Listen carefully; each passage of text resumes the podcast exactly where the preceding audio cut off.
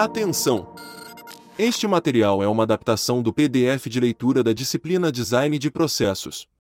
Professor Mestre Arturo Mocelin Garziera. Tem mais de 10 anos de experiência com o desenvolvimento de negócios digitais e inovação. Publicitário formado pela SPM, também possui MBA em Gestão de Mercado pela FGV e é mestre em Design Estratégico pela Unisinos. Nos últimos anos, tem sido responsável pelas disciplinas de inovação, nova economia e empreendedorismo digital em MBAs de negócios da SPM, Unisinos e Uniriter. Na sua trajetória profissional, possui experiência com estruturação de negócios digitais, processos de inovação, novas modelagens de negócio, gestão de pessoas e design estratégico, tendo atuado nas áreas de mercado, marketing e negócios digitais de empresas como o Grupo RBS e o Ruby 4O. Atualmente, é head de escala e novos negócios no Bergamota Labs, o laboratório de inovação da Grendene. Através deste curso, você compreenderá a evolução do design como área do conhecimento e prática e como ele pode auxiliar na criação e gestão de processos inovadores, que se adaptam perante o mercado e a sociedade contemporânea. Serão compartilhados conceitos, ferramentas e aplicações práticas que podem auxiliar no desenvolvimento, prototipagem e execução de novas ideias e novos negócios projetos. Serão abordadas vertentes do design como o design thinking e o design estratégico e suas práticas e ferramentas que podem ajudar pessoas e empresas a enfrentarem e obterem êxitos no cenário complexo no qual vivemos. Em resumo, Através desta disciplina, será possível compreender algumas das melhores práticas e ferramentas do mundo contemporâneo dos negócios e como elas podem gerar soluções inovadoras e consistentes no contexto atual. Temas da disciplina: O design de processos como solução de problemas, imersão, ideação, prototipação e desenvolvimento. Compreendendo e utilizando os horizontes da inovação. Design de processos e inovação como resultado no mercado. Tema 01 O design de processos como solução de problemas. Nos dias de hoje, sabe-se cada vez mais que os problemas se apresentam como constantemente mais complexos e desafiadores. Vivemos em uma era na qual os modelos de negócios antigos, as técnicas e práticas tradicionais já não são mais suficientes para a resolução dos desafios contemporâneos. É com base nesses desafios que se faz necessário uma mescla de metodologias e de abordagens de várias áreas do conhecimento, o design como área do conhecimento e como processo demonstra características que o favorecem dentro desse contexto. Estamos falando de uma área que sempre se abasteceu de várias fontes, que considera em seu processo elementos de administração, engenharia, arquitetura, artes, psicologia e assim por diante. Muitos de nós, quando pensamos em design, normalmente acabamos o conectando com práticas mais visuais como, por exemplo, o design de produto, que pode ser a concepção, criação e desenvolvimento de uma cadeira, de um móvel, de um objeto. Também pensamos no design visual, que pode conceber uma logomarca, um anúncio, uma diagramação ou, até, na web design, que pode estar presente no design de páginas na internet, redes sociais, softwares, entre outros. Acredito que, quando você pensa na palavra design, na profissão design, o que deve surgir na sua mente é uma imagem similar à figura 1, disponível no e-book. Confira! Claro que essa imagem pode ser considerada como um processo de design, como uma atividade de um designer. O ato de projetar um móvel é, sem dúvida, um ato de design. Porém, com o passar dos anos, o design começou a prestar mais atenção no seu processo, na maneira com que essa área lida com seu processo de criação e execução. A maneira de trabalhar, contemplando tanto o seu lado mais criativo e imaginativo, como também o seu lado mais executor e pragmático, passou a ser um tema de estudo e atenção. Uma característica, em especial, está presente no processo de design desde seu nascimento e tem sido um elemento essencial no uso contemporâneo do design de processos. Estamos falando sobre o famoso learning by doing, ou seja, aprender fazendo. O ato de criar, pensar em como fazer, prototipar, testar, coletar percepções e opiniões e seguir evoluindo até chegar a um produto ou serviço final tem muito a nos ensinar. Esses vários processos são uma fonte muito rica de aprendizado e, ao compreender isso, o design como área percebeu o seu valor estratégico, utilizando da sua forma de pensar e agir não somente para problemas visuais e de produto, mas também para os mais diferentes problemas e desafios complexos da atualidade, sejam eles presentes na nossa sociedade, no mercado de trabalho ou no dia a dia das empresas e das organizações. O design hoje tem um papel central como gerador de transformações e inovação. Nós sabemos que o mundo atual é complexo e possui diversos tipos de organizações e empresas. Dois fatores são muito relevantes nesse contexto: o impacto da tecnologia e do significado que os produtos e serviços possuem na vida de todos nós, consumidores e cidadãos. A evolução do design praticada nos dias de hoje, diferentemente da imagem 1, que você pode conferir no e-book, parece-se mais com a imagem 2, também disponível no e-book. Confira! Atenção! A figura a seguir, que você pode conferir no e-book, é baseada na teoria dos designers Norman e Verganti. Com ela, conseguimos perceber que, no mundo atual, temos diferentes tipos de inovação. Se considerarmos que, no mundo contemporâneo, existem duas grandes forças, representadas no eixo X e Y da figura, a tecnologia e o significado, podemos compreender que todo novo negócio ou projeto se encaixa nesse contexto e sofre influência dessas duas grandes forças, presentes na vida de todos nós. Consulte a versão disponível no e-book. Se refletirmos sobre o primeiro quadrante da teoria elaborada por Norman e Verganti, que fica abaixo e na esquerda, tendo um baixo nível de tecnologia e um baixo grau de significado na vida das pessoas, somos empurrados, pautados, direcionados pelo mercado. Ou seja, o que nos dita o que fazer é o mercado, de certo modo, tornamo-nos reféns dele. É o mercado que se move e se atualiza. Assim, a nossa empresa, organização ou projeto precisa se mexer para acompanhar isso e continuar sendo relevante e competitiva. Não tem nada de errado em estar nesse quadrante, somente é importante estar ciente dessa situação. Um exemplo bastante tangível para embasar o que ocorre nesse quadrante é mencionar acontecimentos recentes do mercado imobiliário. Quando, há alguns anos, nesse mercado surgiu um player forte chamado Quinto Andar. Esse player chacoalhou o segmento pois colocou à disposição dos consumidores uma solução que digitalizou uma série de processos que antes eram bastante burocráticos no processo de locação, nas imobiliárias em geral, e, também, ressignificou a relação entre inquilino, locador e fiador. Ao fazer esse movimento, o quinto andar ressignificou o serviço de locação nesse mercado e, dessa forma, empurrou todos os outros players a fazerem o mesmo para se manterem fortes, competitivos e relevantes perante o consumidor.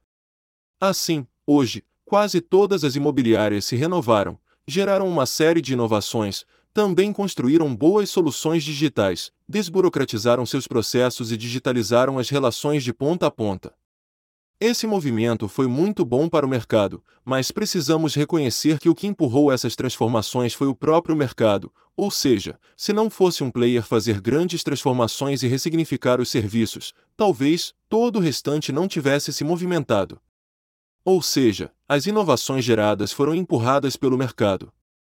Agora, se nós, ainda refletindo nos quadrantes elaborados por Norman e Verganti, formos um pouco para a direita, ainda na parte inferior, em um quadrante que possui muito significado e pouca tecnologia, chegamos nas inovações que são dirigidas e pautadas pelo significado. Muitos pensadores e autores do design contemporâneo reforçam que, talvez, o grande papel do design na atualidade seja criar e gerir significados.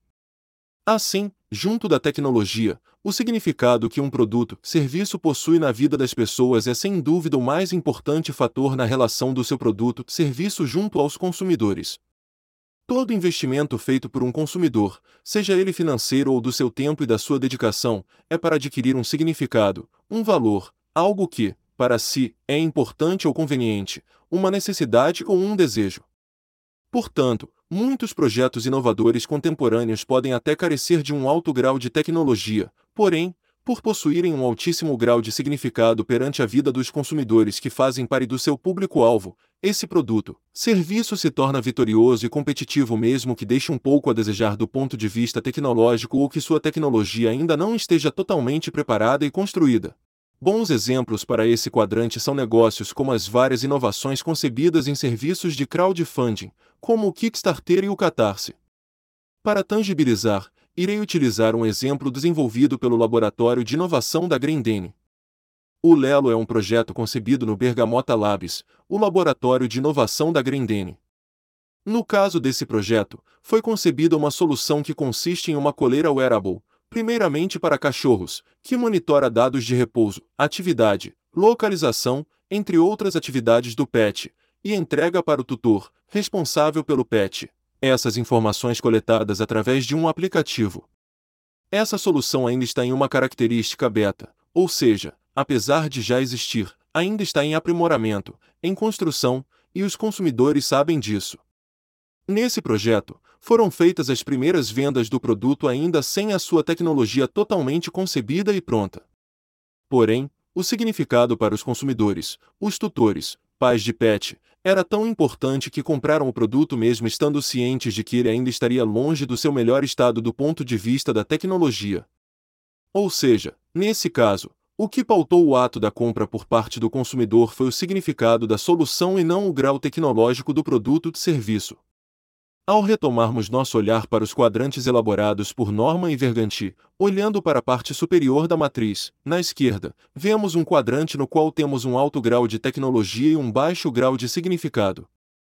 Nesse caso, o que empurra a inovação é a tecnologia, pois podem ser concebidas uma série de inovações fortemente interessantes e disruptivas, porém, ainda sem um real significado para as pessoas, para os consumidores. É claro que isso não as deixam de ser importantes e relevantes. Porém, por elas não apresentarem um real significado, não fazerem uma real diferença na vida diária das pessoas, acabam às vezes inclusive entrando em desuso. Um exemplo interessante para se refletir o caso desse quadrante é o do Google Glass e de vários outros projetos do Google que foram descontinuados por não encontrarem uma real e escalável utilidade na vida das pessoas. Por fim, Encerrando nossa análise dos quadrantes concebidos por Norman e Verganti, ao olharmos para o quadrante que fica na direita na parte superior, vemos o que os autores chamam de tecnologia epifanias, epifanias tecnológicas. É nesse quadrante que ocorre o encontro de um alto grau de tecnologia e um alto grau de significado. Normalmente, quando esse encontro ocorre, surgem soluções, produtos e serviços que transformam nossas vidas. Nesse quadrante, achamos soluções que são extremamente relevantes para os consumidores, para os usuários, e que são super bem resolvidas do ponto de vista tecnológico, entregando uma ótima experiência para o consumidor usuário. Exemplos de empresas contemporâneas que fazem parte desse quadrante são casos que, nos últimos anos, transformaram nossas vidas e nossa sociedade, como, por exemplo, Uber, Airbnb e serviços de streaming como Netflix e Spotify. Através das reflexões acima referente à teoria dos designers Norman e Verganti, podemos compreender o cenário desafiador e incerto no qual estamos inseridos. Na atualidade, tem se tornado mais complicado o uso de fórmulas pré-existentes. Essa necessidade contemporânea faz com que tenhamos que reforçar nossa criatividade e profundidade perante os desafios que surgem. Nesta primeira parte do conteúdo da disciplina, conseguimos compreender o valor do design neste contexto ao possuir a característica de aprender fazendo, learning by doing, e por se portar como uma área do conhecimento que bebe de várias fontes, ou seja, verdadeiramente multidisciplinar.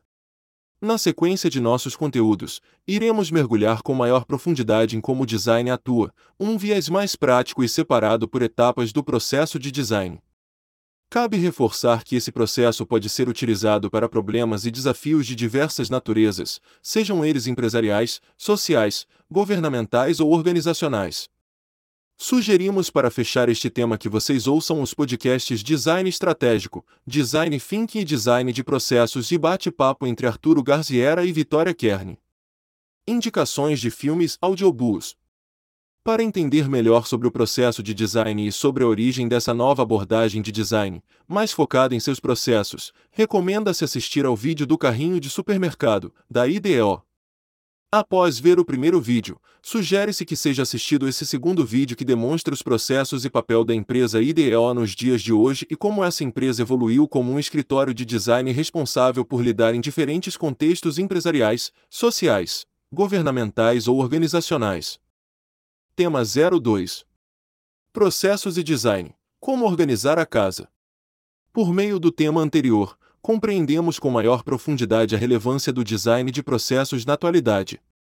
Agora, neste segundo tema, serão abordadas as etapas do processo de design e, também, como agir em cada uma delas. Ao analisarmos as etapas do design de processos, torna-se possível compreender que existem momentos mais imaginativos, em que a criatividade e a curiosidade ganham força, e também momentos de maior execução e foco. É ao saber misturar e organizar essas etapas diferentes dentro de um mesmo fio condutor, de um mesmo processo, que o design se mostra como útil para resolver a complexidade dos problemas contemporâneos.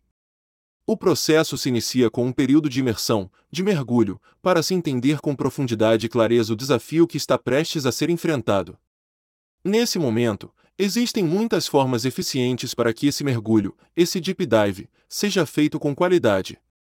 Levando para um contexto de um problema empresarial, nessa etapa, é a hora de você olhar por todos os ângulos, para fora e para dentro, para os clientes, para os colaboradores, para as potências e fragilidades do seu modelo de negócio. Nessa etapa, recomenda-se que se realize algumas práticas como uma boa desk research que consiste em uma pesquisa e compilação profunda, porém ágil, de dados e informações que se conectam com o problema a ser enfrentado. Outra recomendação aqui é usar de recursos de diagnóstico, por exemplo, uma boa matriz VOT mapeando as forças, fraquezas, oportunidades e ameaças vividas pelo contexto da sua empresa. Esse momento de imersão também é a hora de consultar históricos, dados de vendas, percepção dos clientes e feedbacks. Ou seja, uma escuta ativa tanto para o mercado e o consumidor externos quanto para dentro de casa, ouvindo os colaboradores. Ao realizar uma boa imersão, torna-se possível entender qual realmente é o desafio que será enfrentado. Além disso, quando feita com qualidade, a próxima etapa, o momento de ideação, também é melhor desenvolvida, já que, como consequência do conhecimento de causa, o momento de criatividade se torna mais produtivo. Assim, normalmente, é através de uma boa imersão que se mapeia o problema que deverá ser resolvido. Atenção! Na imagem a seguir, que você pode conferir na versão disponível no e-book, vemos o nascimento do processo com a etapa de imersão e também o mapeamento de algumas das ferramentas e práticas que são úteis nesse ponto de partida. Cabe mencionar que existem também ferramentas que podem auxiliar a compreender com mais clareza o que se passa na mente dos consumidores e também dos diversos parceiros, sejam esses internos ou externos. Um exemplo de ferramenta útil para esta tarefa é o mapa de empatia. Confira a versão disponível no nosso e-book. Após uma profunda etapa de imersão, chega a hora de passarmos para a etapa na qual a criatividade entra em ação. Trata-se da etapa de ideação. O ato de idear, de criar, de pensar o diferente, conceber algo novo, novas soluções, tem muita conexão com o design desde seu nascimento. É nessa etapa que o componente da criatividade entra em ação e aqui isso ocorre de uma forma especial, pois trata-se de uma criatividade com foco, com direcionamento, uma criatividade produtiva.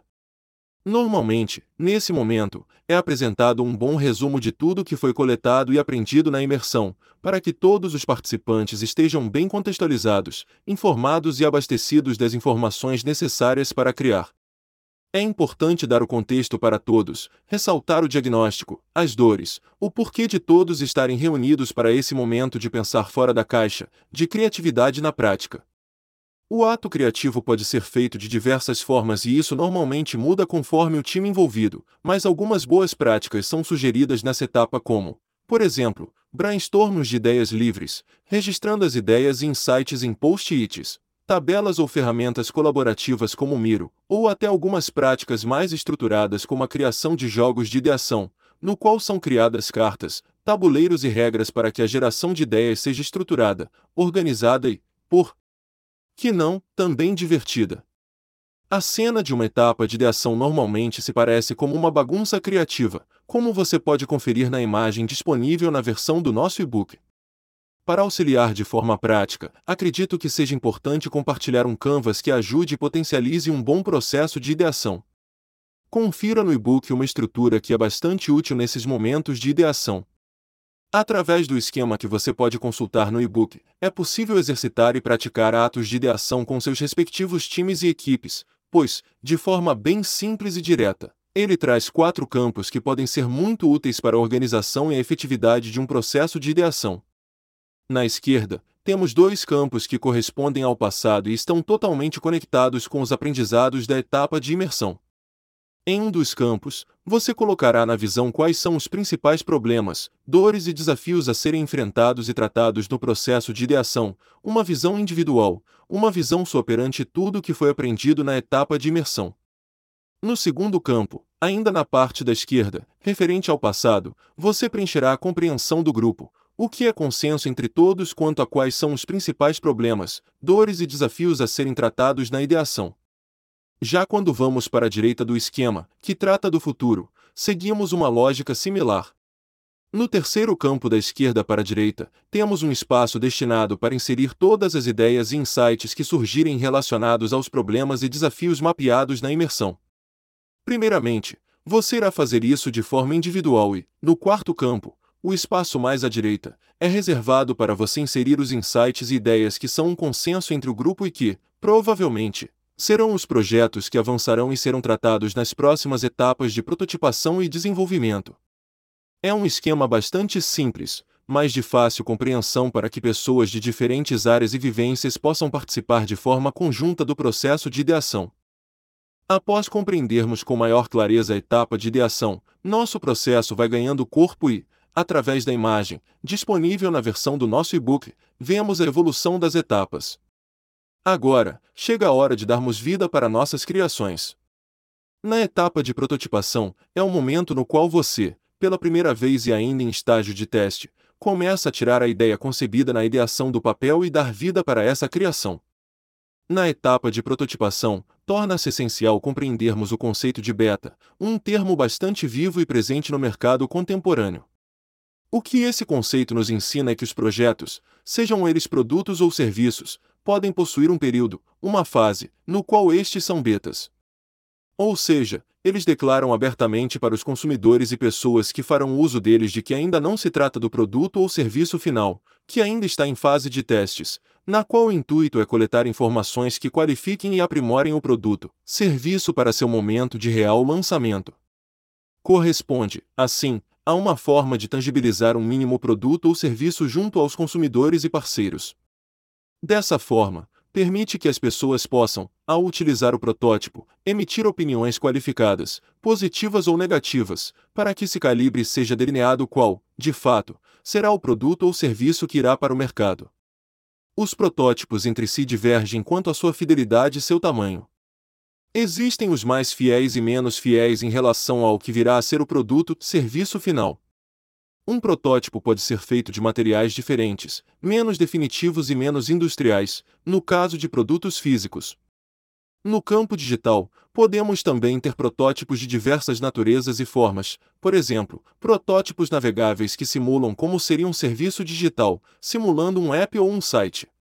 Também podemos ter o conceito de landing page, uma página que tangibiliza um serviço, contando tudo o que irá acontecer, mostrando visualmente como seria o produto, serviço final e, o principal, coletando importantes informações na navegação dos usuários, tanto através de questionários quanto através de ferramentas que captam dados.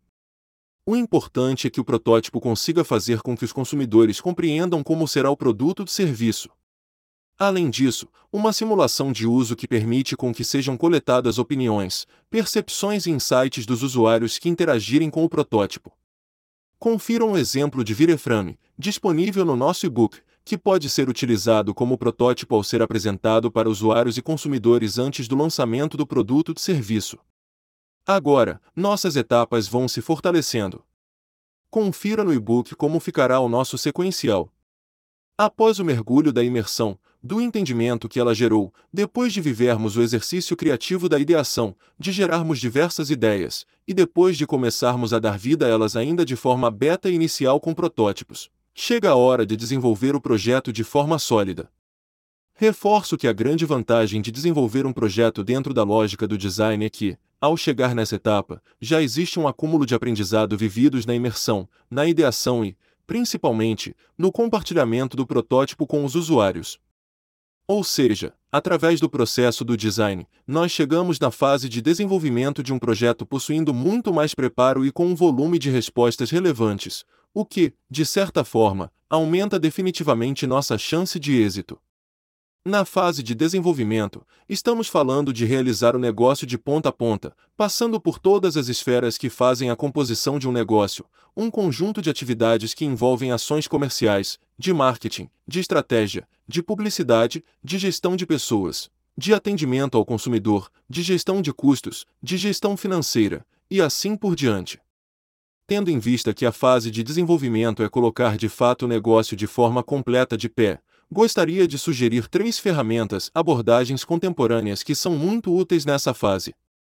A primeira delas trata-se de um Business Model Canvas bem elaborado. Essa é uma metodologia bastante simples. De forma resumida, como vemos abaixo, através desse mapeamento, abordamos uma visão ampla do negócio contendo um mapeamento das parcerias-chave, atividades-chave, recursos-chave, proposta de valor, estratégias de relacionamento, canais de acesso ao consumidor, segmentos de clientes, estruturas de custos e fontes de receita. Outra abordagem que é importante ser trazida aqui é a oportunidade de se trabalhar por sprint. Ou seja, organizar as equipes em grupos nos quais fique claro o papel de cada um.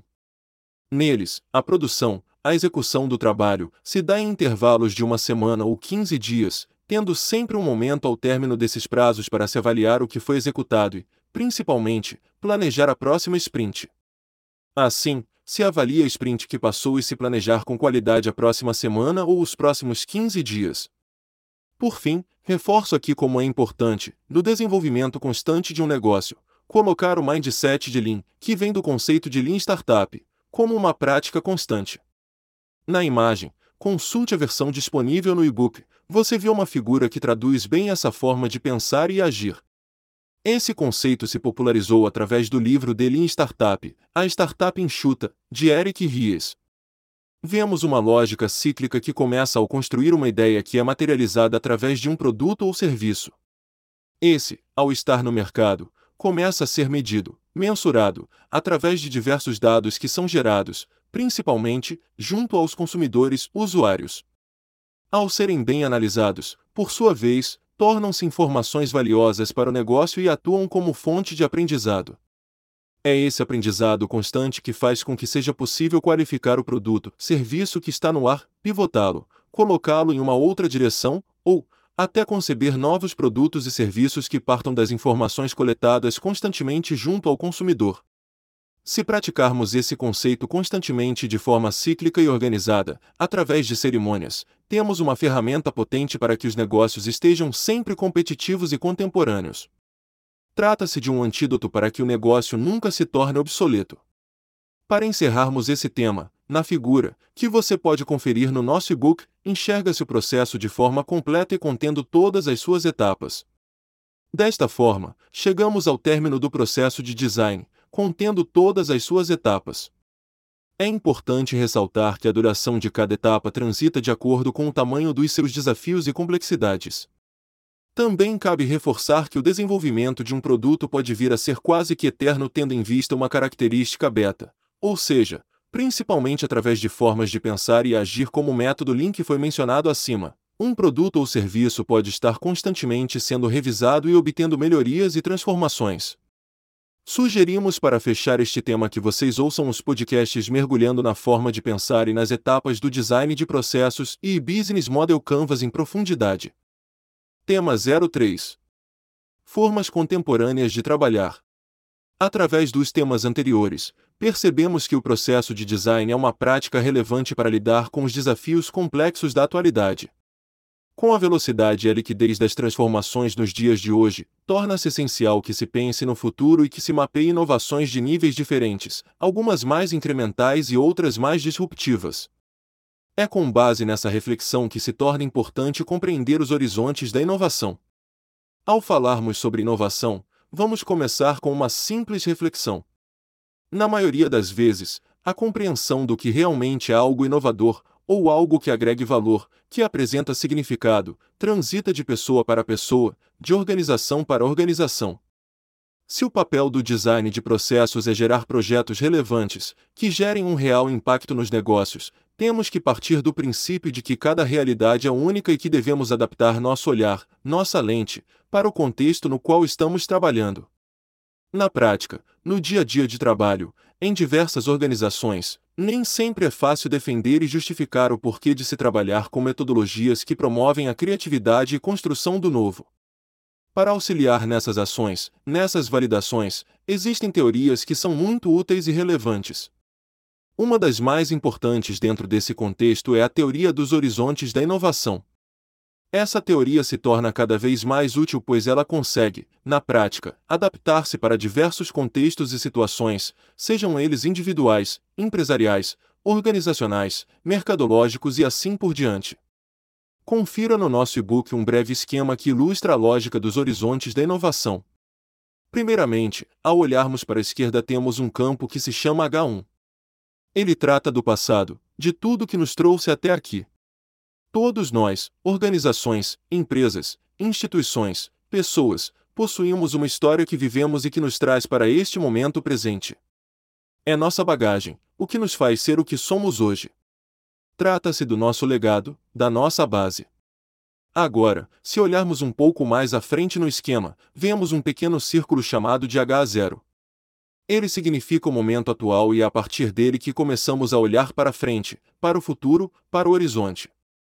Uma boa interpretação do esquema é enxergar o H0 como um olho, como se fossem olhos abertos mirando o futuro, vendo algumas coisas mais perto e outras um pouco mais longe. E, agora, vamos entrar de fato nos horizontes, começando pelo que está mais próximo de nós e que também demonstra as características mais compreensíveis. Trata-se do H1.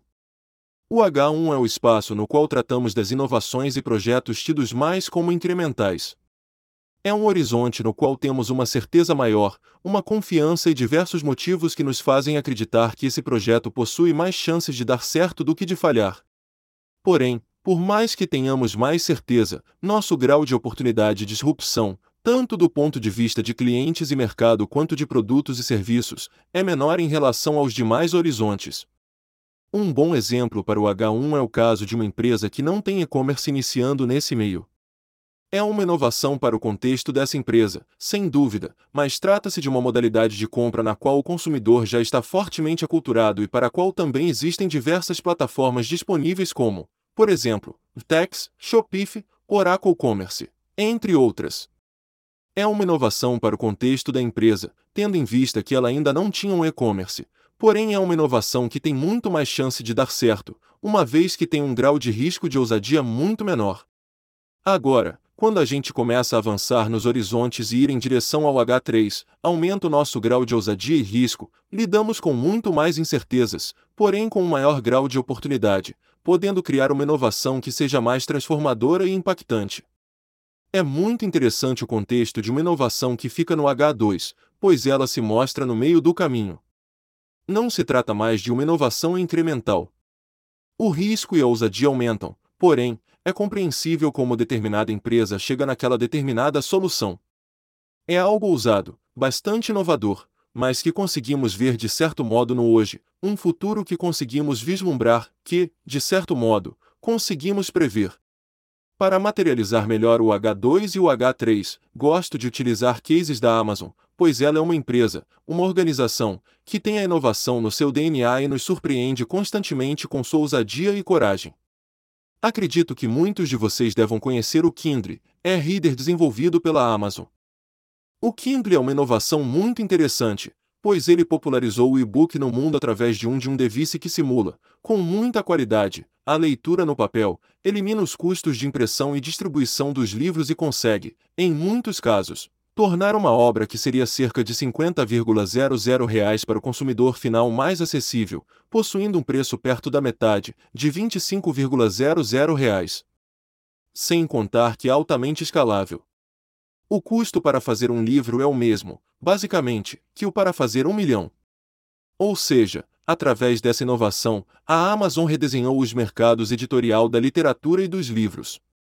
Mas o mais interessante é que, no caso do Kindle, conseguimos entender como a Amazon chegou nessa inovação, pois, desde seu nascimento, a organização lida com a venda de livros online. Quando criou o Kindle, a Amazon já era a maior vendedora de livros online do mundo e já conhecia profundamente os hábitos dos leitores, seus desejos, como eles consumiam. Também conhecia fortemente o mercado editorial, as editoras, escritores, tudo o que compõe esse mercado. O que quero dizer aqui, para tangibilizar o conceito de H2, é que mesmo o Kindle sendo super inovador e ousado, conseguimos entender por que e como a Amazon criou esse device. Ou seja, é algo que é possível compreender e, de certo modo, até prever em muitos casos. Já quando olhamos mais para o H3, temos um cenário no qual as nossas certezas diminuem bastante. Aumentamos significativamente nosso risco e nosso grau de incerteza e ousadia.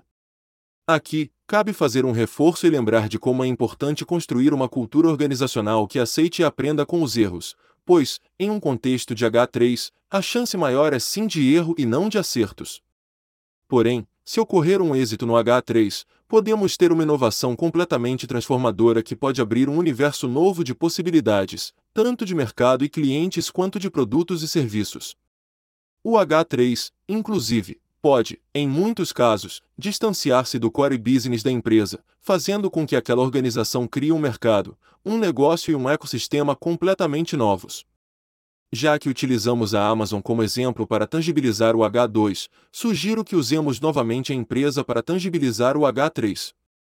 A AWS pertence à Amazon e trata-se dos serviços de cloud computing, de armazenamento e serviços em nuvem. Hoje, esse serviço é responsável por mais da metade do faturamento da companhia. Ao constatar isso, começamos a refletir e percebe que a maior empresa de varejo do mundo faz a maior parte da sua receita através da venda de serviços em cloud computing. Ou seja, o H3 não somente pode fazer com que uma empresa tenha ousadia para se distanciar do seu core business, como também pode ser o nascimento de um novo core business para a companhia. Dito isso, sugiro fazer a reflexão dos horizontes da inovação adaptado para a realidade de cada um, das empresas e organizações das quais você faz parte. Realizar esse exercício contemporâneo de imaginação pode fazer com que você enxergue oportunidades que, no dia a dia, na rotina, você não percebe, mas que podem ser transformadores para seu negócio. Para complementar seu aprendizado, sugerimos aqui que ouçam os podcasts A Inovação na Prática e Bate-Papo entre Arturo Garziera e Gustavo Mini. Indicações de filmes audiobooks. Vídeo Horizontes da Inovação, McKinsey, por Tiago Rossi. Tema 04. Como resolver desafios contemporâneos através do design de processos na prática. Neste que é o último tema da disciplina, a proposta é explorar um pouco de como podemos inserir, nos nossos contextos, os conteúdos que abordamos nas aulas passadas. Eu, professor Arturo, tenho a oportunidade de participar da construção do Bergamota Labs, o laboratório de inovação da Grendene. Nessa construção, utilizamos com bastante intensidade o design de processos na prática tendo em vista que a criação do zero de um laboratório de inovação é algo totalmente novo, sem histórico, vivemos o processo de aprender fazendo na prática. No início, são muitas as dúvidas, pois, quando não se tem histórico, precisamos olhar para o mundo, para todo o ecossistema de negócios. Com certeza, precisamos nos inspirar, coletar cases e práticas que nos ensinem sobre o que o mundo está fazendo, para que, através desses estudos, consigamos construir algo novo e com qualidade. Portanto, a principal ferramenta, no momento inicial, foi um Desk Research, pois foi através de muita pesquisa que concebemos a base inicial para nosso laboratório de inovação. Claro que, como toda boa etapa de imersão, não adianta apenas olhar para fora e, por isso, também realizamos um profundo diagnóstico da nossa empresa, do ambiente no qual nós estávamos inseridos, no caso, a Grendene. Para tanto, usamos algumas ferramentas importantes, como matrizes e conceitos que nos ajudaram a entender com maior clareza cada marca e cada unidade de negócios da empresa. Gostaria de ressaltar três ferramentas bastante úteis para esse momento do processo. São elas o modo ARD, a matriz de canais e a matriz de segmento. Primeiramente, falando do modo ARD, trata-se de um espaço para que você consiga, através de um compilado de imagens, transmitir o mood, o clima, a vibe, o estilo de determinada marca, de determinado negócio. Ou seja, trata-se de uma composição de imagens que faz com que as pessoas entendam, tangibilizem, o que é aquela marca, sintam do que se trata aquele negócio. Na figura que você pode consultar no e-book, é possível ver um breve exemplo do que se trata o modo uma composição de imagens que transmite o clima, um mood de determinada marca, de determinado negócio. Na imagem, consta uma breve simulação do modo hard de uma hamburgueria no estilo lanchonete americana. É uma composição simples de imagens que tangibiliza o que é este negócio, no caso, esse restaurante. Confira a versão disponível no e-book. Outra ferramenta é a matriz de canais. Normalmente, uma empresa, um negócio, vende seus produtos através de diferentes canais. Alguns desses são mais sólidos, possuem maior maturidade, outros, menos. Também temos aqui a reflexão do controle. Alguns canais demonstram maior controle por parte da empresa e outros, menos, pois trata-se de uma venda por terceiros como, por exemplo, representantes. É uma matriz bastante simples, mas muito útil para entender a representação de cada canal de vendas e, principalmente, compreender a maturidade e o controle que se tem de cada um desses canais. Na imagem que você pode consultar no e-book, temos um exemplo da matriz.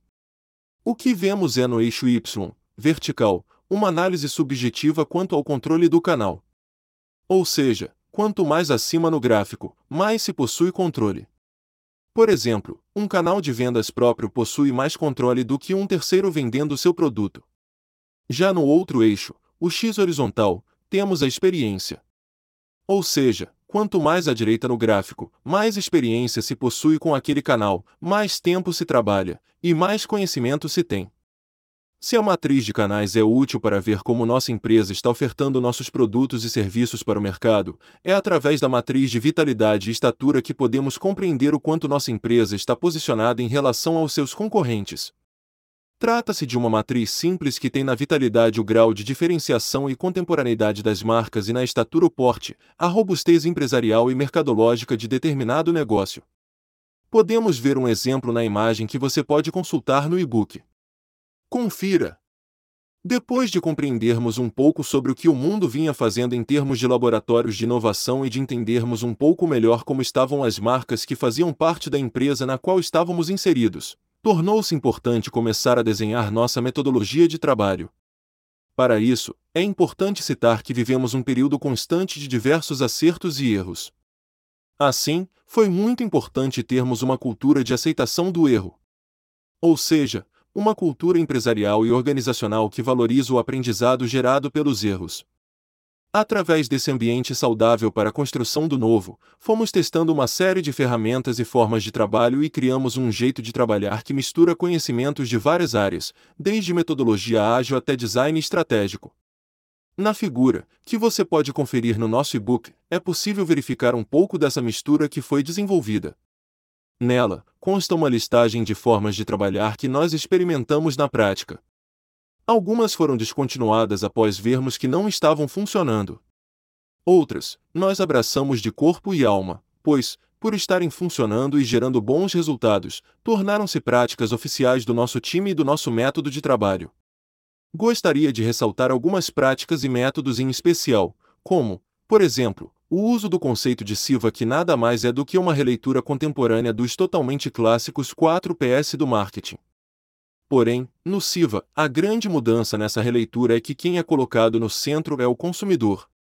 Também considero importante ressaltar os conceitos de POC, prova de conceito, e MVP, menor versão do projeto, mínimo produto viável. Eles estão sendo essenciais para que nós tenhamos a chance de testar várias ideias de projetos em fatias menores e de adquirir respostas importantes para qualificá-los, para que, depois, avancem para um estágio mais sólido de projeto, que nós chamamos de projeto piloto, a fase que antecede a escalabilidade. Como fica possível perceber através dessa construção que o Bergamota Labs viveu, projetos que são orientados pelo design são fortemente multidisciplinares e valorizam muito a diversidade. Hoje, em nosso time, temos profissionais de diversas origens e realidades e uma mistura de áreas do conhecimento que vão da estatística até copywriter, redator e profissionais de mídia. Essa mistura é algo natural e importante no processo de design, pois esse se construiu como uma área multidisciplinar e que aceita e valoriza o conhecimento de várias áreas, uma fusão essencial para a construção do novo. Cabe citar que, para gerir uma rotina de trabalho que contenha diferentes áreas do conhecimento e um volume alto de projetos em andamento, que é o caso do Bergamota hoje em dia, torna-se necessário um trabalho muito constante de gestão de projetos. Na nossa estrutura, o papel do GP, gerente de projetos, é essencial. Utilizamos uma ferramenta bastante qualificada para fazer a gestão da sprint de trabalho, o Monday. Entretanto, existem diversas ferramentas que executam um papel similar a ela no mercado, todas apresentando ótima qualidade.